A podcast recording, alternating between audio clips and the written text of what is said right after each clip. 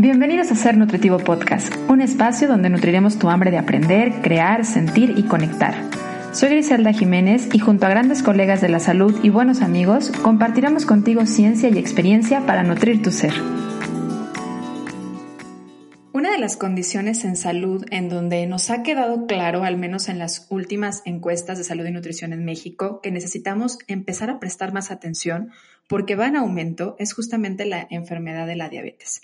Esta enfermedad, esta condición que lleva a muchas otras condiciones y patologías que dan complicaciones y afectan la calidad de vida de las personas, no nada más en México, sino en el mundo, pero que sí es muy importante comprender que ha estado en aumento en los últimos años en nuestra población por factores múltiples, desde condiciones genéticas, estilo de vida, alimentación, la forma en la que nos relacionamos con el alimento y muchos factores más. Y que lamentablemente estamos quedándonos muy cortos a la hora de hacer prescripciones y sobre todo dar apoyo a el paciente que vive con diabetes, porque principalmente las condiciones eh, a las que el paciente se, se se incorpora después de conocerse como diabético es solamente al consumo de algunos medicamentos, pero no esta parte de educación en nutrición enfocada justamente a la diabetes, que es esencial para agregar calidad de vida y permitir que la persona continúe disfrutando de una buena alimentación, de una sana alimentación, de tener una buena relación con el alimento, con su cuerpo y sobre todo de mantener su salud evitando y alejando particularmente las complicaciones que esta misma condición lleva si es que no se regula. Y para hablar de este tema, pues qué mejor que justamente una profesional que ha dedicado la carrera, ha dedicado su enfoque en la nutrición a, apoyar y a educar a estos pacientes, acompañándolos después del diagnóstico médico y, y tomar en cuenta que son diabéticos. Y ella es Edna Mata tenía muchas ganas de tenerla como invitada aquí en el podcast porque es una mujer que admiro mucho. Eh, tuve la fortuna de compartir en su momento, no como compañeras tal cual en la universidad, pero pues sí muchos maestros y nuestra alma mater es la misma. Y sé que, sé y la veo tan apasionada del tema que me pareció muy importante que fuera ella la voz de esta valiosa información, sobre todo para llevarnos de la mano a entender un poquito más sobre lo que es la diabetes, sobre la condición como tal y la base de una buena intervención que en la parte de la nutrición corresponde principalmente a la educación. Bienvenida Edna y muchas gracias por decir que sí a esta entrevista y a este episodio de Ser Nutritivo Podcast. Ay, Gris, pues qué te digo, es mutuo. Encantada también de, tener esta oportunidad de hablar de esto que nos encanta porque llega a la gente y es lo más importante, ¿no? Comunicarlo y que salga de, de, de esta zona. Tan cierto, Edna, tan importante, porque de verdad es que, bueno, yo tengo una frase que me repito mucho, que es la ciencia que sirve es la que se aplica. A veces eh, nos encanta estar entendiendo, revisando estudios científicos y conociendo lo maravilloso que es cómo trabaja nuestro cuerpo, pero es extremadamente valioso cuando esta información se convierte en parte de la información que abraza a la comunidad que la necesita, porque justamente ver estas estadísticas pues habla de una hambre y una necesidad de conocimiento en nutrición, que pues es nuestra tarea difundirla. Entonces, yo feliz de compartir este espacio. Así es. Muchas gracias, Gris. Oye, pues bienvenida y voy a pedirte de favor que me apoyes a presentarte un poco. Yo ya eh, hice mención de que eres educadora en diabetes, pero me gustaría pedirte a favor si nos ayudas a presentarte. Eh, eres nutrióloga por la Universidad de Guadalajara y en dónde hiciste esta certificación como nutrióloga educadora en diabetes. Yo Fíjate, Gris, que, que, curiosamente mi enfoque de previo a nutrición siempre fue como en el análisis de alimentos y demás. Entonces, eh, justamente ahorita que hablas de comunicación, pienso que para mí lo, la parte clínica era muy importante para estar en contacto y, y, como tal con el paciente. Entonces mi enfoque tal cual sí es en, en la diabetes y lo inicié en la Asociación Mexicana de Diabetes y de ahí me llevó a, a entrar en una empresa que se dedica a esto, ¿no? Una empresa pues mundial que se dedica a mejorar pues calidad de vida eh, de personas usando tecnologías y la educación como base. Entonces, la verdad es que todo eso me ha llevado a actualizarme, a estar pues muy de cerca. ¿Y qué te llamó la atención? ¿Hay algo a nivel personal, familiar? Principalmente es por lo que veías en estadística. ¿Cuál fue esa necesidad a la cual tú fuiste muy perceptiva de decir, esta es el área donde yo me quiero enfocar? Ay, es, muy curioso porque en realidad siempre me llamaba la atención, pero, pero también era una especie de miedo y, tiene que ver, creo, porque mis dos abuelos ya, ya no viven aquí, pero ellos vivieron con diabetes tipo 2 y, y bueno, mi abuelito murió, uno de ellos murió muy joven, murió por ahí de los 46 años y precisamente para mí ha sido como tan triste como es que no hubo nadie ahí que pudiera darle información. Mi abuelito vivía con los mitos que muchas personas, ¿no? Alimentos prohibidos, alimentos eh, pues satanizados. Él no sabía como tal muchas de las complicaciones se creía que porque ya tenías diabetes las tenías que tener, ¿no? La ceguera, e, etcétera. Eh, vivió muy triste esa parte y pues no, no hubo nadie ahí que, que pudiera ayudarlo que pudiera informarle. Digo, el sistema de salud no ha cambiado tanto desde entonces, porque seguimos viendo muchas personas así. Y mi otro abuelo eh, falleció justo el año pasado, una diabetes un poco más cuidada en, en, los últimos años, pero pues de igual forma sus inicios pues, pues fueron muy similares, ¿no? Lo que lo llevó a complicaciones crónicas como enfermedad renal. Y, y digo, aunque me dedico más, puedo decirte que estoy como, bueno, en los dos, pero, pero diabetes tipo 1 también es parte de mi fuerte. Y aún así es muy contrastante, ¿no? Diabetes tipo 1 con diabetes tipo 2, en, en, sobre todo por el, por el paciente que tiene características muy distintas, pero aún así, bueno, la base es la educación en ambas. Entonces, pues eso es lo que más me motivó. Es algo en lo que en realidad sí podemos incidir en lo que podemos trabajar con la gente. Y aprovechando que ya hiciste mención de estos dos tipos, de estas dos características y enfermedades que además llevan el mismo nombre, pero que en realidad, aunque tienen bases muy similares, pues tienen orígenes distintos, ¿no? Eh, vamos obviamente a adentrarnos un poquito más a una más que otra, pero ¿me podrías ayudar a explicarle a la comunidad de seres nutritivos cuál es la diferencia entre la diabetes tipo 1 y la diabetes tipo 2? Sí, claro. Eh, la, diabetes tipo 1 tiene un origen autoinmune. Entonces, muchas veces eh, lo que podemos ver es personas muy jóvenes, incluso a veces en niños, se presenta en, niños tal cual, no, importando la edad, no respeta edad, no respeta género, incluso pareciera casi al azar. Todavía hay muchas preguntas acerca de, de cuáles son los factores de riesgo o, que puede desencadenar una diabetes tipo 1, que como decíamos su origen es autoinmune, ¿no? Un día la persona, por así, por decirlo muy simple, es como si un día te despertaras y tu páncreas autodestruyera las células beta, ¿no? Que son las que producen insulina. Entonces, es una autodestrucción de esas células, por lo cual hay como, no hay, no hay células beta, o sea, no hay producción de insulina. Y en la diabetes tipo 2, eh, hay muchos tipos de diabetes, de hecho hay muchísimos tipos de diabetes, ¿no? Muchas otras mucho más, a lo mejor menos en proporción, obviamente son más extrañas, más raras, tipo MODI, mm, muchísimas.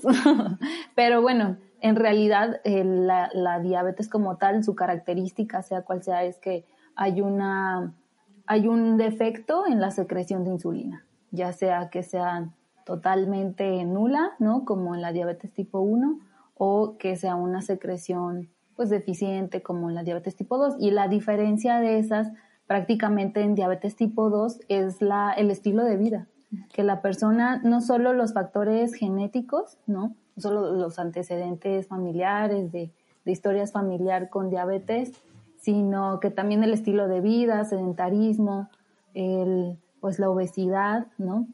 El, prácticamente el, pues sí, el, nuestra vida tal Hasta el estrés, ¿no? Porque también esto repercute mucho.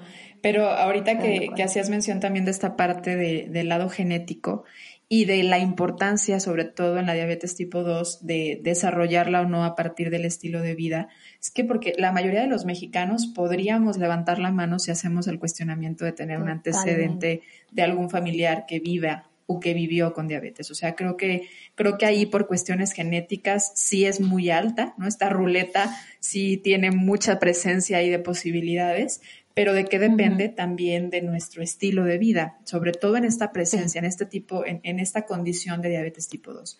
En la diabetes tipo 1 hacías una mención importantísima, o sea, siempre las enfermedades autoinmunes es muy difícil comprender cuál es el origen, o sea, es, es como la cuestión básica de toda enfermedad autoinmune, ¿de dónde empezó?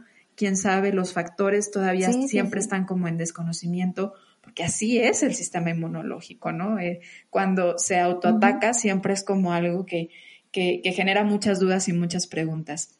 Y en general, en la parte de eh, una intervención médico-nutricional para una persona que es diagnosticada con diabetes, ¿cuál debería de ser las principales metas o cuál debería ser el enfoque que debería de, llevarse a cabo por el equipo médico multidisciplinario en donde entra como parte del equipo de salud el nutriólogo. ¿Cuáles deberían de ser estos enfoques de alguien que ya se le diagnostica diabetes? Uy, es una pregunta, ¿no? Es una pregunta enorme, ¿no? Realmente eh, sí, el diagnóstico es médico, 100%, ¿no? Y, y, aunque, y muchas veces no pasa que la persona ya sabe, bueno, tengo familiares, en el caso de diabetes tipo 2, ¿no?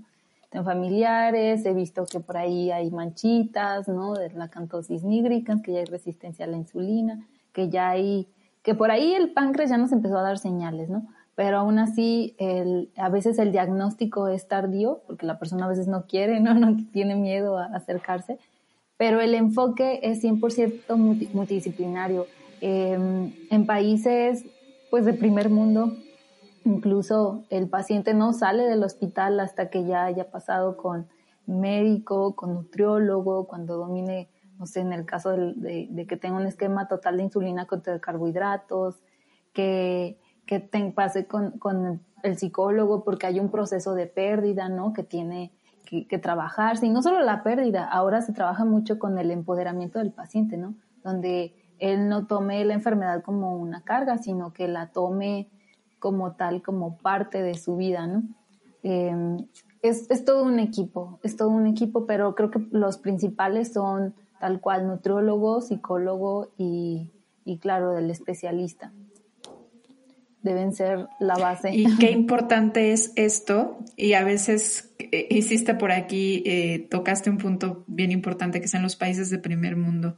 Esto, la realidad es que quienes nos dedicamos a la nutrición en México y sobre todo enfocado a la parte más clínica, en la consulta privada y quienes están también dentro de las instituciones se dan cuenta que esto todavía es algo que necesitamos trabajar en donde se necesita cambiar un poco o mucho la mentalidad y el entendimiento colectivo de que el, trabajo del nutriólogo es exclusivo de reducción de peso y que solamente a esa persona o a ese profesional se va cuando lo que se busca es disminuir peso, porque es súper importante y la realidad en la mayoría de los pacientes que son diagnosticados con diabetes es que lo que tienen o lo que les dicen no se vive este duelo en acompañamiento con un profesional de la psicología, no se vive este empoderamiento y no se vive esta educación en nutrición en donde el paciente conozca cuál es la enfermedad, conozca cuáles son las características y cuál es el estilo de vida con lo cual lo va a poder moderar las complicaciones.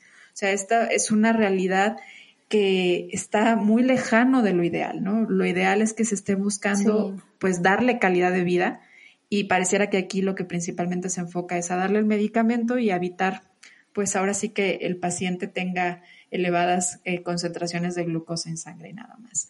Que él se encargue. Sí, y eso que dijiste, eh, digo, lo sabemos, ¿no? Muchas veces, a veces ni siquiera hay nutriólogos o psicólogos de plantas en, en, en estas instituciones públicas, pero el, digamos, el enfoque principal se llama educación en diabetes como tal, y la educación en diabetes ya incluye todos esos aspectos, todos los aspectos desde enseñar cómo funciona tu cuerpo, la fisiología, la fisiopatología, cómo prevenir esas complicaciones, cómo tienes que automonitorearte para evitar, cómo, cómo es el tema del estilo de vida en la alimentación, ¿no? ya más específico cuando índices glucémicos, conteos de carbohidratos. Eh, ahora sí que se ven todos, todos los aspectos, complicaciones agudas, crónicas, en, la persona. Entonces, claro que lo ideal sería tener educadores, si hay tanta diabetes en México, sería tener educadores en diabetes, obviamente que sean nutriólogos, psicólogos, multidisciplinario, que haya en todos los espacios públicos, ¿no? Y no lo es, no lo hay. porque tristemente también nos encontramos con que hay nutriólogos que probablemente no están muy actualizados en, en tema de diabetes y a veces son los que atienden a los pacientes como su primer acercamiento al paciente y muchas veces empezamos con alimentos prohibidos, con juzgar, con no, no empatizar y no entender que la persona está viviendo muchas cosas, ¿no? Y lo que menos quiere oír es que la juzguen o que le digan prohibiciones, ¿no? Lo que quiere es aprender a cómo vivir con eso ahora que lo tiene. Entonces, pues tristemente eso nos aleja en lugar de, de acercarnos más, ¿no? Y yo lo he escuchado de muchos papás donde el nutriólogo, el médico lo juzga y muchas veces hasta los, los hacen llorar, ¿no? Y dicen, no, yo no vuelvo. Y eso al final pues te aleja, te aleja de, de lo que buscas. Y dentro de, de, tu experiencia profesional en estos años en donde has estado como educadora en diabetes, ¿cuáles son los mitos que más escuchas? Los mitos con los que llegan los pacientes, llámese recién diagnosticados o aquellos que a lo mejor ya tuvieron alguna cercanía con alguna otra persona, llámese profesional o no, en donde les han dicho justo estos alimentos prohibidos. ¿Cuáles son esos mitos que podríamos hoy decir, a ver, esto no es? Híjole, son tantos gris, pero uno que, que, escucho mucho es si tienes diabetes de la buena o de la mala, ¿no? Ande, pues. Y haciendo referencia a diabetes tipo 1 de la mala, porque pues ya, insulina, ¿no? Totalmente. Y eso es un mito, obviamente no hay diabetes buena ni mala. Yo jamás había escuchado esa. ¿eh? Pero, o sea, lo claro de cómo además estamos deseosos y acostumbrados de moralizar, ¿no? O sea, de moralizar todo, a todo ponerlo como bueno o malo. O sea, en realidad es que no hay bueno o malo, lo hacemos con todo, con el alimento, con el colesterol y bueno, no sabía que también lo hacían con la diabetes, pero qué impresión que también sea por ahí. ok, ¿y qué otro mito has, escuchado? Otro, por ejemplo, que la insulina, la insulina, pues, tiene, un, tiene una base, ¿no? Pero que la insulina engorda o que la insulina te deja ciego. Bueno, con la insulina hay muchos, hay muchos mitos. Otro podría ser pues, los alimentos Detrás de todos esos mitos hay mucho miedo, mucho miedo, ¿no? O sea, con la insulina. Y hay mucho Tal cual lo dices, detrás de esos miedos hay atrás, eh, es más bien esa falta de información, ¿no? Y lo entendemos, si es tan desconocido, si, si no tengo idea, digo, porque parte de estos miedos con la insulina, pues es que, claro, si tú te pasas eh, de dosis, pues bueno, puedes llegar a una hipoglucemia y las hipoglucemias son muy impactantes para las personas en general, para cualquiera. Claro. Puede llevarte una pérdida de conocimiento y más. Entonces, sí, claro, pero, pero el enfoque es que una persona que llega a, que, ya, tiene como tratamiento insulina, tiene que tener información, tiene que, saber actuar, tiene que, tiene que saber qué hacer, que puede, él tiene que saber que puede subir, puede bajar su dosis, si un día tuvo más actividad, si un día no comió, eh, puede cambiar, ¿no? Todo el tiempo. Y muchas veces no se informa esa parte tan, tan simple y entonces, claro, empiezan los miedos, ¿no? Hay, muchos, muchos miedos. Y es que algo, algo esencial, y lo has mencionado en varias ocasiones mientras estamos platicando, es el llevar al paciente al autoconocimiento y mucho a partir del automonitoreo. O sea, algo esencial, no, solamente en la enfermedad, sino también en la misma salud, es el conocimiento para la prevención de llegar a una enfermedad. Pero cuando existe una patología, es extremadamente importante monitorear no desde el miedo, sino de comprender que solamente monitoreando vas a poder observar y reconocer qué pasa en ti, en tu cuerpo, cuando consumes este tipo de alimento, cuando te pones este tipo de dosis o unidades de insulina, cuando a lo mejor te pasas en horarios a la hora de comer, cuando duermes poco, porque además la forma en la que cada cuerpo reacciona, ¿no? O sea, hay como toda una, eh, un respaldo detrás de, de la ciencia que se da de nutrición y las recomendaciones que se dan pero definitivamente de repente nos damos cuenta que dices, y a esta persona en particular, cuando se duerme un poquito más tarde, viene un movimiento importante en su, en su glucosa o tiene un impacto diferente en, sus niveles de energía. Entonces, algo esencial es el, el, el automonitoreo para poder llevar al paciente al autoconocimiento. Uy, Gris, esto para mí creo que es, y bueno, no para mí, eh, en a nivel internacional en los consensos, en el consenso del 2020, del 2019, 2018, todo está en base al automonitoreo. Es que no hay otra. Eh, muchas veces le decimos, es que si no, no monitoreamos es como ir a ciegas, es como, pues sí, tal cual es como salir a la calle y vendarte los ojos. No tienes ni idea qué vas a tener enfrente, ¿no? Y el automonitoreo, de hecho hay un, hay un artículo que a mí me gusta mucho, que se llama 42 factores que afectan la glucosa que lo, lo hace una, es, es, como parte de un blog, pero tiene mucha base científica de una persona que vive con diabetes tipo 1 y bueno, ah, está súper interesante porque son 42 factores entonces lo divide él entre factores biológicos, los de alimentación, los de ejercicio, medicamentos, bueno, hay una serie enorme, ¿no? Y entonces te das cuenta que eh, obviamente previo a esto a un paciente le impacta mucho, pero algo tan simple como la cafeína, como dormir mal, como una pequeña gripa, una pequeña caries, o te hace falta una limpieza dental, o sea, algo tan, tan simple, obviamente el estrés, son, son tantos, tantos, tantos los factores, de deshidratación, muchos, muchos los que alteran la glucosa y que no vas a tener una idea si no la monitoreas, ¿no? O sea, si no la monitoreas, no, no hay manera. Y por eso surgen todos estos monitoreos que le llaman continuos de, continuos de glucosa, que te monitorean cada cinco minutos tu glucosa, ¿no? O sea, la están viendo y la grafican y tú la ves en, tiempo real, ¿no? Y entonces aquí muchas personas, eh, eh, si, si, si no tenemos de repente suficiente conocimiento y, y tenemos una herramienta como estas, a lo mejor te paralizas, ¿no? Y estás viendo que sube tu glucosa o que baja y ya estás aterrorizado y quieres hacer esto, lo otro. Y no, realmente hasta en eso hay que educar, ¿no? O sea, ¿qué hacer? Ok, está subiendo, bueno, pues empezar a, tomar algunas acciones que te puedan ayudar, ¿no? Una pequeña caminata, tomar agua, o sea, hay cosas como tú dices, es todo parte del autoconocimiento y para eso hay que monitorear, no hay otra. ¿Cuáles son las, los principales elementos a monitorear dentro, de son muchos los que decías ahorita, ¿no? 42 factores que pueden llegar a intervenir. Probablemente cada persona tenga otros, ¿no? Pero ¿cuáles son como los principales que un diabético que a lo mejor no ha tenido esta educación, esta cercanía de educación en diabetes y que sí es diagnosticado con diabetes, debería de estar eh, acercándose a monitorear? O sea, ¿cuáles son esas cosas que tú le dirías, esto sí monitorear? Sí, uy, sí, es, es básico.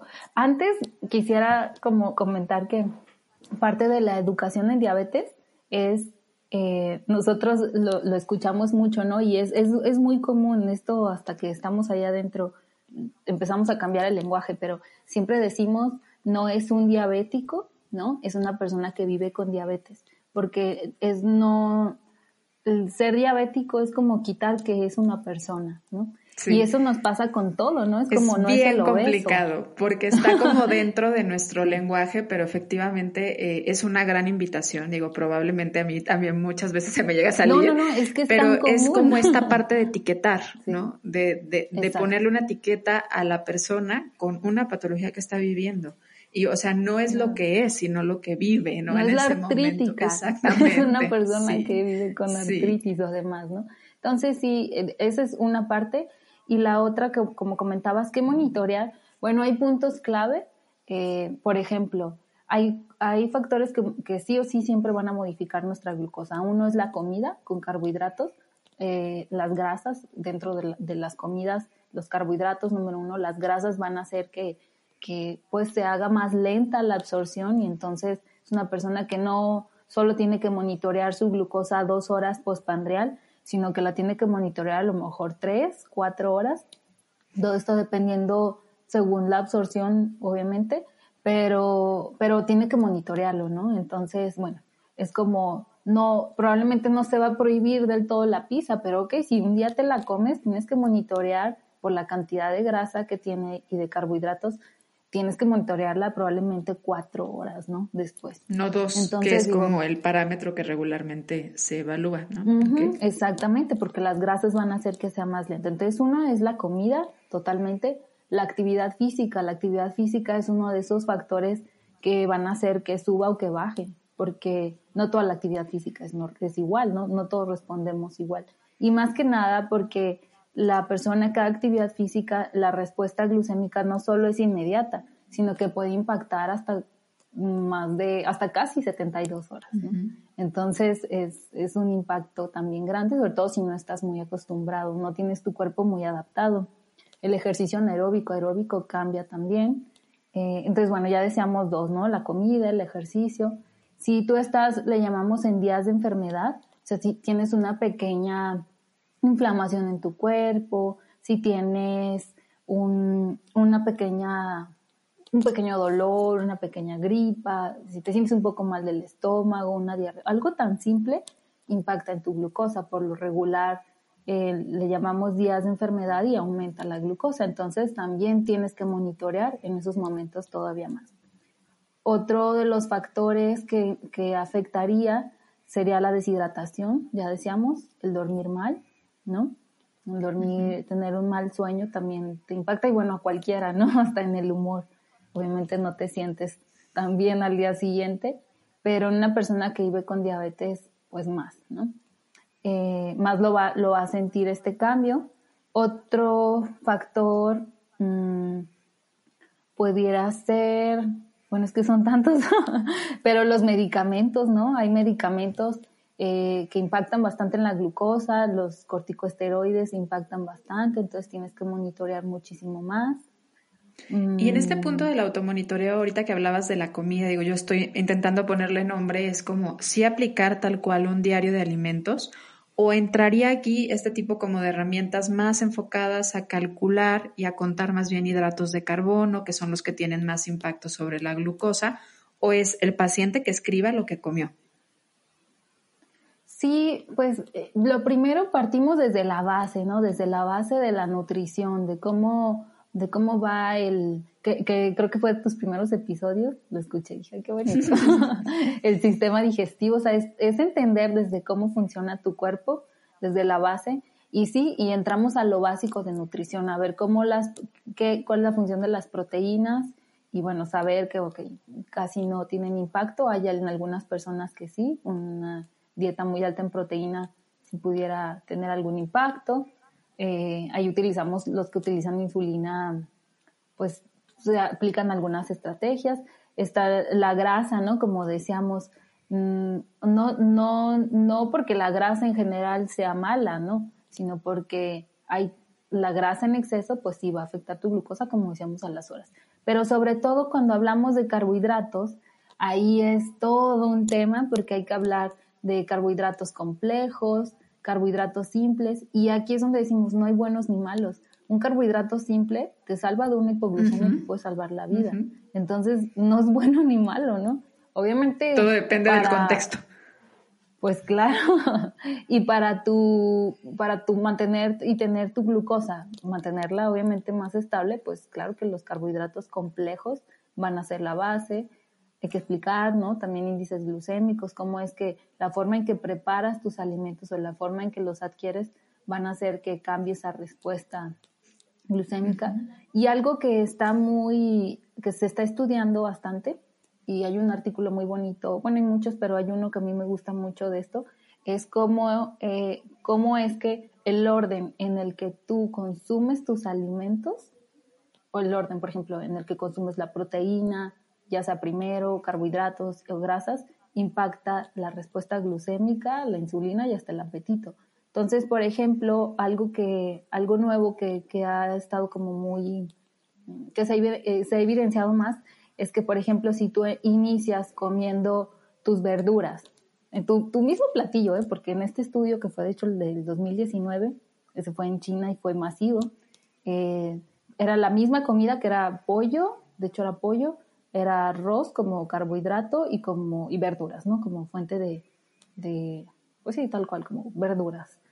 Y entonces eh, lo que hicieron fue como poner en diferente orden en que se consumía ese alimento. Entonces había quien empezaba con carbohidratos, proteínas y luego verduras.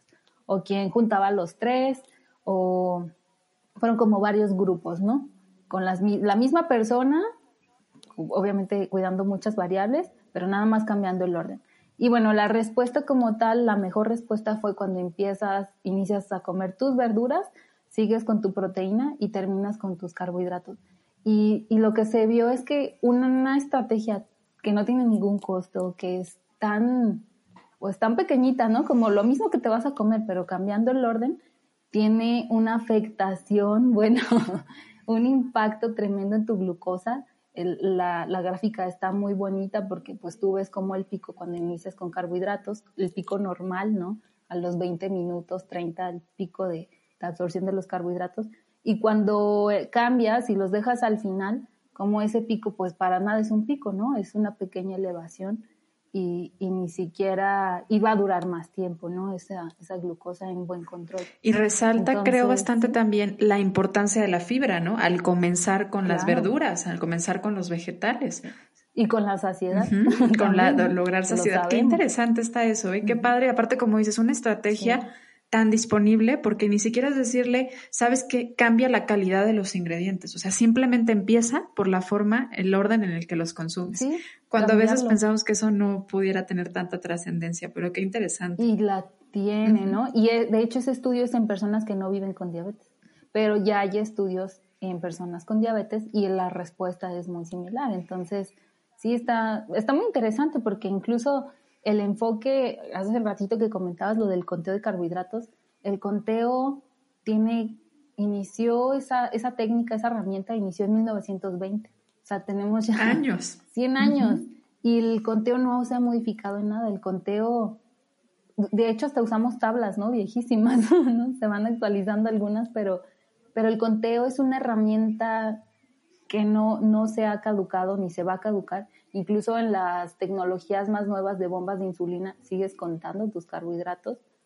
Y, bueno, hay una importancia grande ¿no? de contar bien carbohidratos y de contarlos también. Pero lo, en personas sobre todo que utilizan insulina como esquema.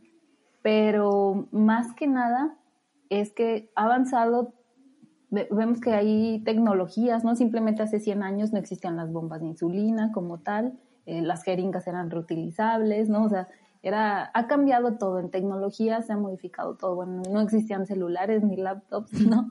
Pero la técnica y la herramienta de contar carbohidratos es la misma.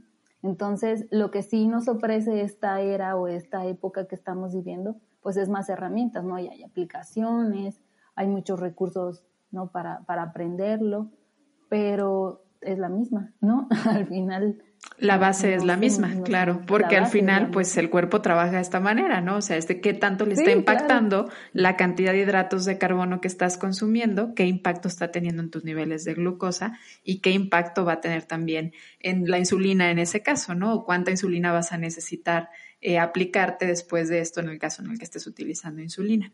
Ahora, en cuestión del laboratorio, ahí está el parámetro de hemoglobina glucosilada. ¿Qué tan importante considerarías tú mm. si alguien está haciendo este monitoreo a lo mejor en casa? Eh, revisando su glucosa capilar de forma constante, graficando o teniendo algunos de estos monitores ahora ya extraordinarios con la tecnología que existen, ¿qué tan importante tú considerarías aún así el que la persona esté revisando la hemoglobina glucosilada con cierta frecuencia en laboratorio. Interrumpo unos segundos de este episodio para contarte que en sernutritivopodcast.com puedes registrarte para formar parte de nuestra comunidad de seres nutritivos y recibir semana a semana la información sobre los nuevos lanzamientos del episodio, así como los artículos de referencia, libros y más que nos comparten cada uno de nuestros entrevistados y además, por supuesto, cuentas que nos inspiran y que nos ayudan a nutrir física, mental y espiritualmente. Regalos, sorpresas, y muchas cosas más por formar parte de nuestra comunidad de seres nutritivos. Visita sernutritivopodcast.com y regístrate para ser parte de nuestra comunidad. Ahora sí, regresamos al episodio.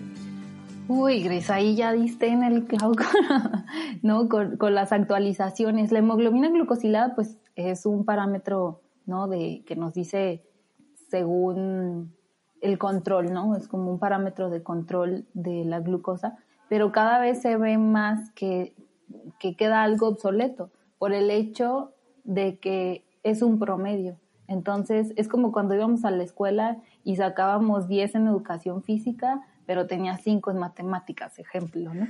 Entonces, no, es un promedio, ¿no? O sea, realmente no nos dice ni qué tan, hablando de, de la moralidad, ni qué tan bueno no estudiante eres, ¿no? O sea, no nos representa nada. Y existe algo eh, que, acaba de, entrar como en el consenso europeo y en todo el mundo que ya se llama el tiempo en rango. El tiempo en rango es básicamente, se utiliza, necesitas la desventaja y no, creo, es de que desventaja es que necesitas un, un monitoreo continuo de glucosa, o sea, un dispositivo que te esté midiendo la glucosa todo el tiempo. Eh, digo desventaja porque pues son más costosos, ¿no? Se requiere el equipo. Se requiere el equipo, pero esa sería creo que la única desventaja. Pero en realidad lo que nos muestra es el tiempo en rango. ¿Cuántas horas del día pasas en el rango de 70 a 180?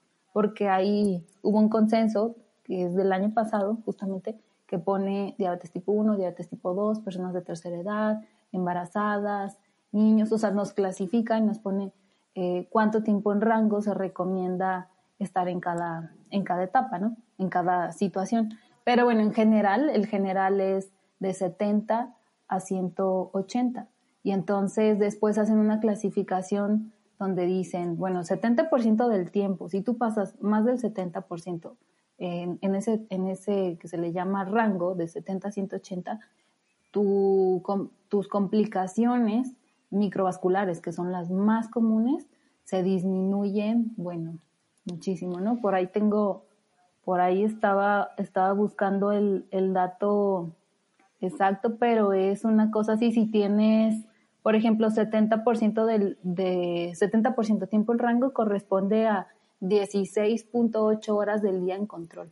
Entonces eso está excelente, ¿no? Porque es como, bueno, la mayor parte del día sí estoy en mi rango.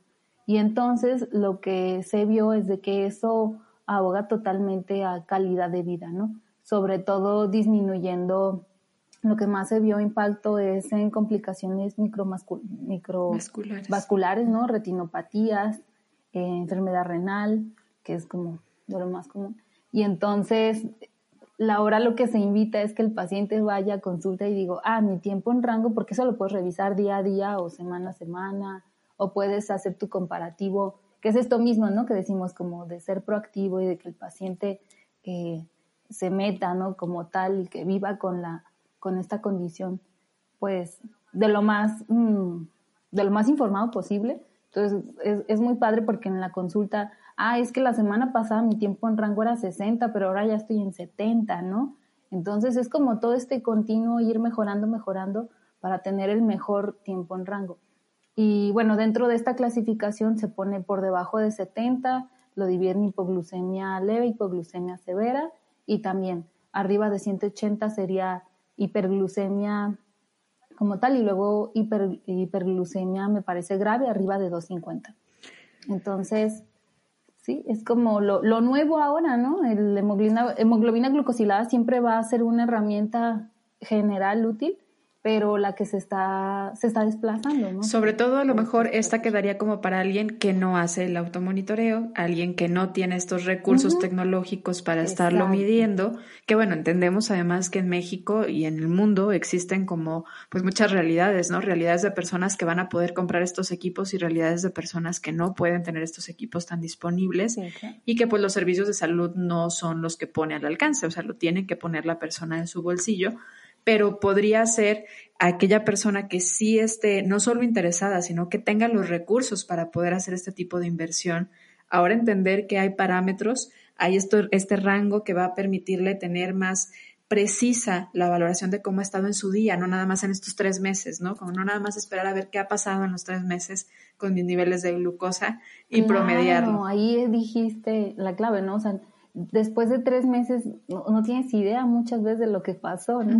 Y estas tecnologías muchas veces son muy compatibles además con familia, ¿no? Muchas veces eh, se puede ya, ¿no? De que si tu papá lo tiene, entonces el hijo lo puede monitorear desde su celular o eso, eso está muy padre, ¿no? Porque puedes estar viendo muchas veces en tiempo real cómo está esa persona, ¿no? Sobre todo si es un niño, un adulto mayor o, o alguien que requiera más, más soporte y entonces sí, sí va cambiando eso. A veces no es tanto el costo, creo yo, es que a veces no se conoce, ¿no?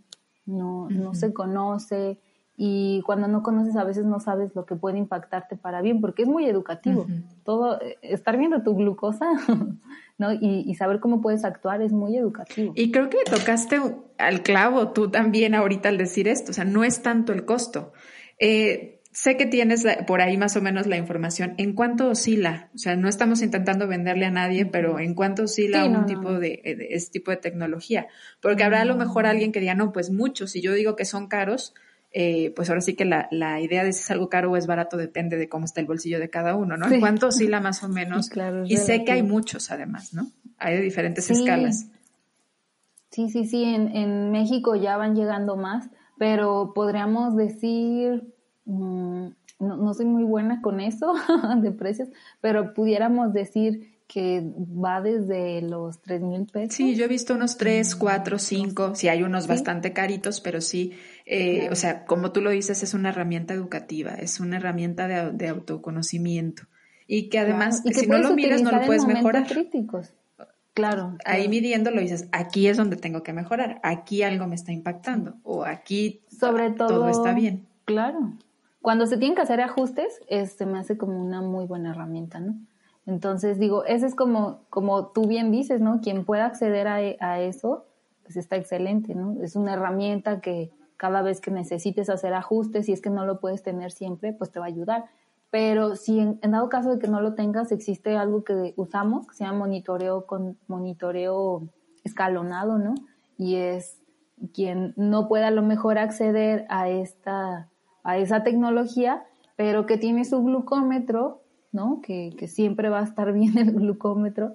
Y entonces en ese monitoreo escalonado, pues simplemente vamos como buscando puntos del día clave que se pueden, se pueden, se hace como una, una agenda, no sé, de la semana y decimos, bueno, el lunes la medimos en ayuno. El martes, bueno, después de comer, después del desayuno. El miércoles, antes de la comida el jueves, por ejemplo, eh, dos horas después de la comida, ¿no? Y así nos vamos hasta tratar de cubrir como todos los puntos clave de la, del día. Y a lo mejor un día la medimos a las 3 de la mañana, ¿no? Que es también una, un horario importante, de repente, de, que es importante monitorear. Por los cambios hormonales, ¿no? Me imagino. Exactamente. Entonces, sí, o sea, es una herramienta que el paciente con que se mida Digo, en algunos casos puede ser, sobre todo en diabetes tipo 2, donde probablemente le va a ayudar bastante, ¿no? El saber que no toda la glucosa es en ayuno. Y haces esta curva, o sea, sin necesidad a lo mejor de este equipo, si es que no tienes esta disponibilidad de comprarlo, de obtenerlo, pues podrías hacer tú esto, pero en lugar de al día, a la semana, ¿no? A la semana, sí. O si puedes al día hacerlo dos veces, bueno, ¿no? O sea, ya ayuda, pero pero lo sabemos, la realidad en México es que sí, hay pacientes que ahora con todo esto han tenido que comprar sus medicamentos o, y hay veces que, bueno, no tienen el soporte, ¿no? Eso lo, lo, lo sabemos. Y, Entonces, no se valida tanto el lado de la, de la educación y el lado de la prevención.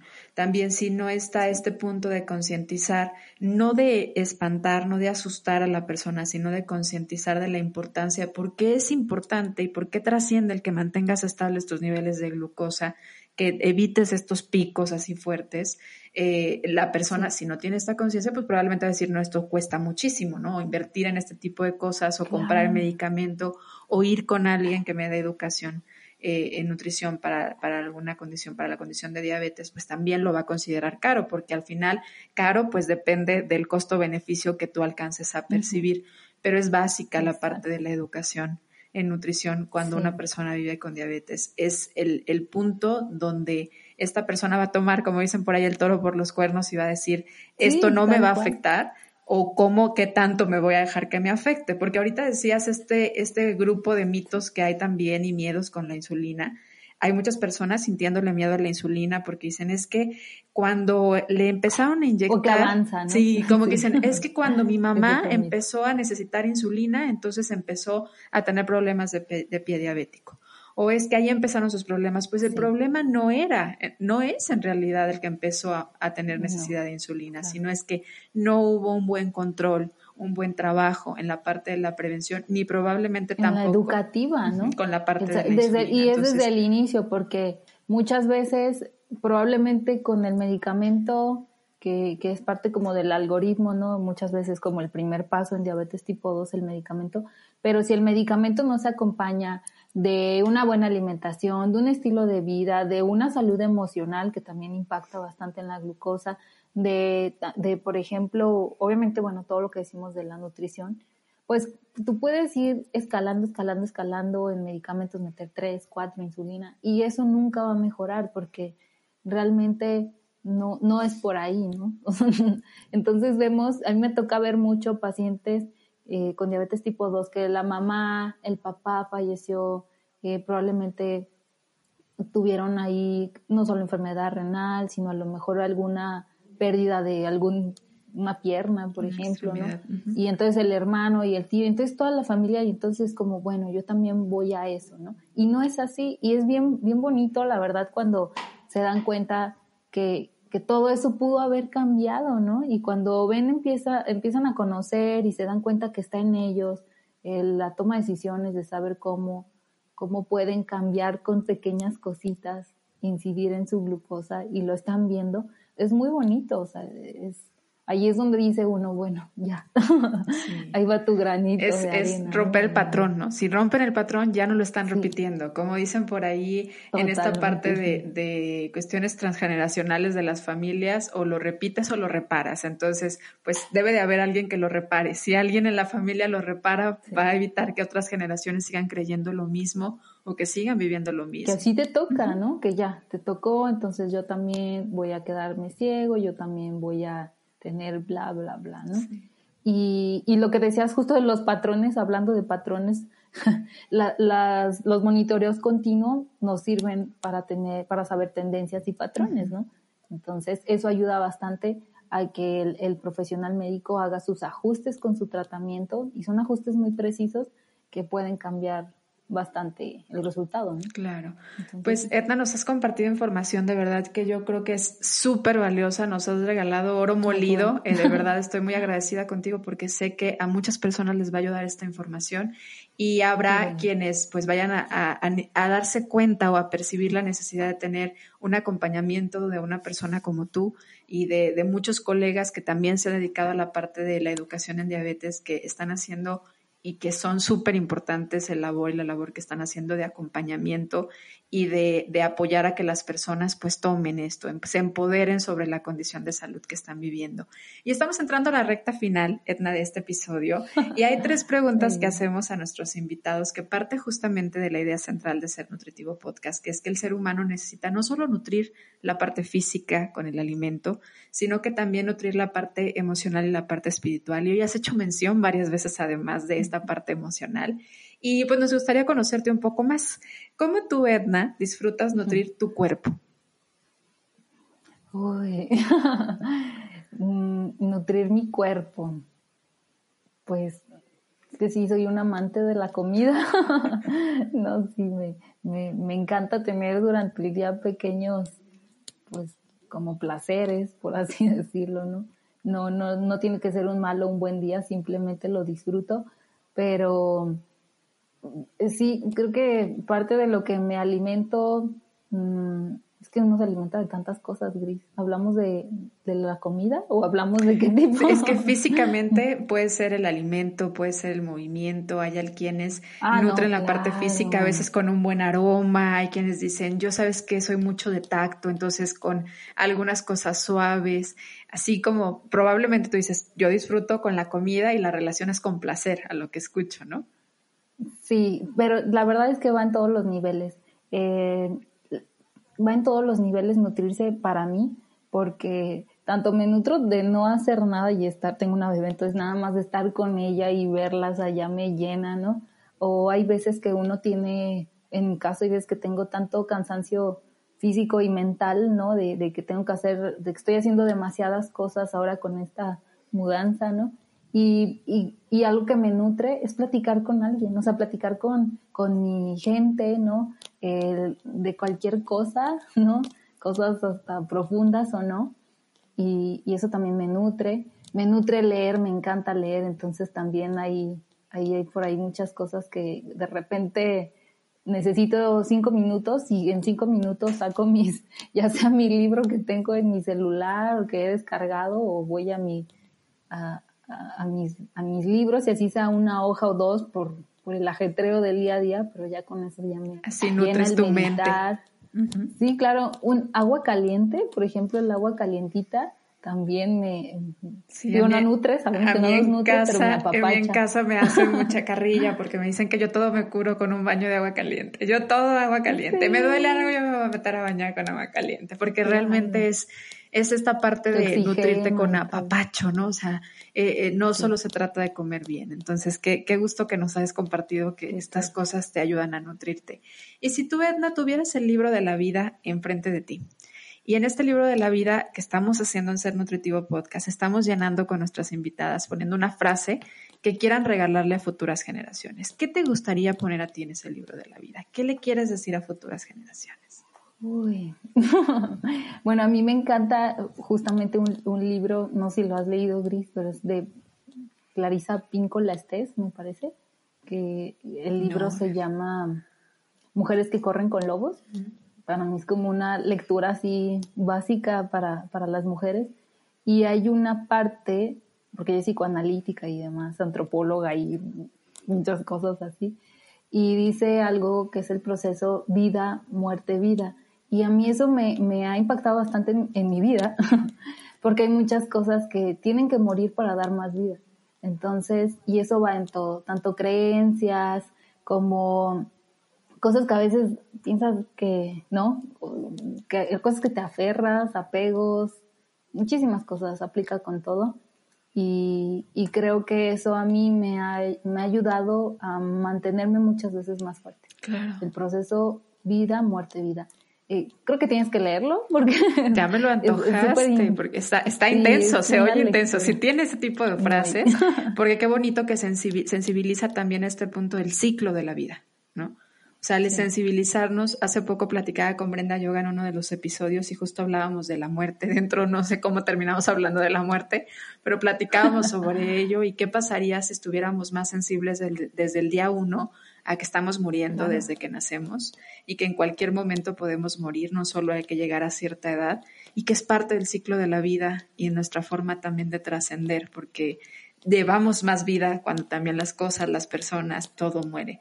Qué interesante, qué bonita. Ya me dejaste tarea. Me voy a poner a leer el libro, claro que sí. Te va a encantar. Y de verdad es de mis libros favoritos que te puedo, es el que te digo, una hoja te deja con tanta nube aquí en la cabeza de trabajo que dices, ok, luego les digo. Bueno, pues vamos a invitarte a que dentro del boletín que nos vas a hacer favor de compartir en un momento más en, un formulario que te hacemos llegar, nos pongas ahí el tanto la autora nuevamente como el libro y nos lo recomiendes a toda la comunidad que recibe nuestros boletines porque así también nos seguimos nutriendo con información y contenido así de valioso y estas recomendaciones que nos dan. De verdad, Edna, feliz de haber compartido contigo. Qué gusto que ya se logró Qué gusto volver a coincidir ahora en esta forma. De verdad, muchísimas gracias. por todo lo que nos compartiste. ¿Algo más que quieras compartir que esté guardado por ahí en el tintero de Edna, que no haya dicho el día de hoy en este episodio?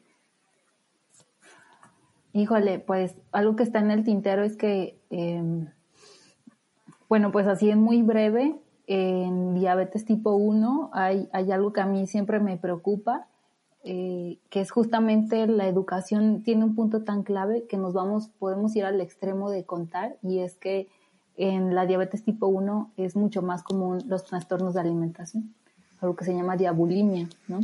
Entonces, eh, trae complicaciones terribles. La persona muchas veces no se, inyecta, insulina para entrar en, cetosis y no engordar o adelgazar más bien.